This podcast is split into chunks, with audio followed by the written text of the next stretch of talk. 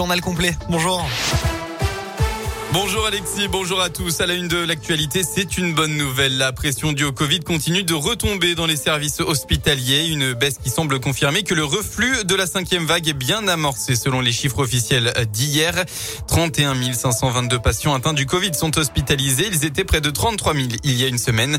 Enfin, en moyenne, sur les sept derniers jours, le nombre de contaminations quotidiennes s'élève à 145 619 contre 256 329 le samedi précédent.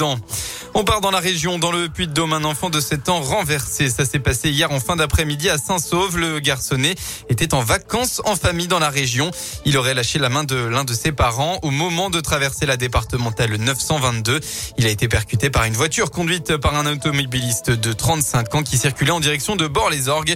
Selon la montagne, il était inconscient à l'arrivée des secours.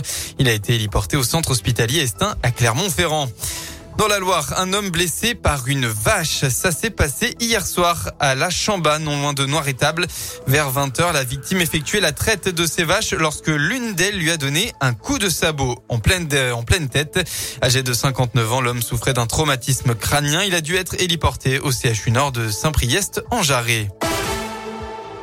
On passe au sport. Jour de petit derby. Clermont euh, reçoit Saint-Etienne cet après-midi. Le match se jouera à 15h au stade Montpied. La rencontre est importante en vue de la lutte pour le maintien. Elle oppose le 15e au dernier, mais aussi Pascal Gastien à Pascal Duprat, deux entraîneurs qui se sont déjà affrontés en Ligue 2 et même accrochés lors de leur dernière opposition. Alors Pascal Duprat est-il content de retrouver Pascal Gastien?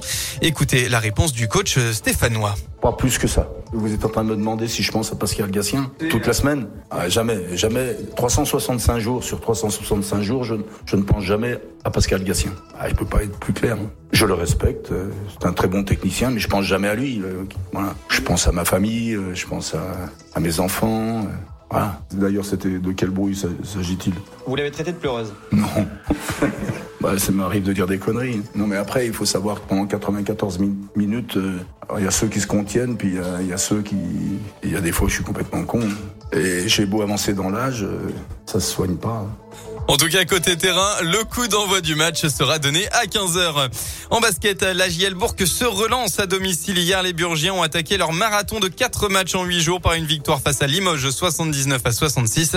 Prochaine rencontre dès mardi, une nouvelle fois contre Limoges, mais en Coupe de France. Et la météo dans la région, le soleil va dominer aujourd'hui. En revanche, le vent va se lever en milieu de matinée. Des rafales sont attendues jusqu'à 70 km heure par endroit. Côté Mercure, eh bien, vous aurez au maximum de votre journée entre 10 et 12 degrés.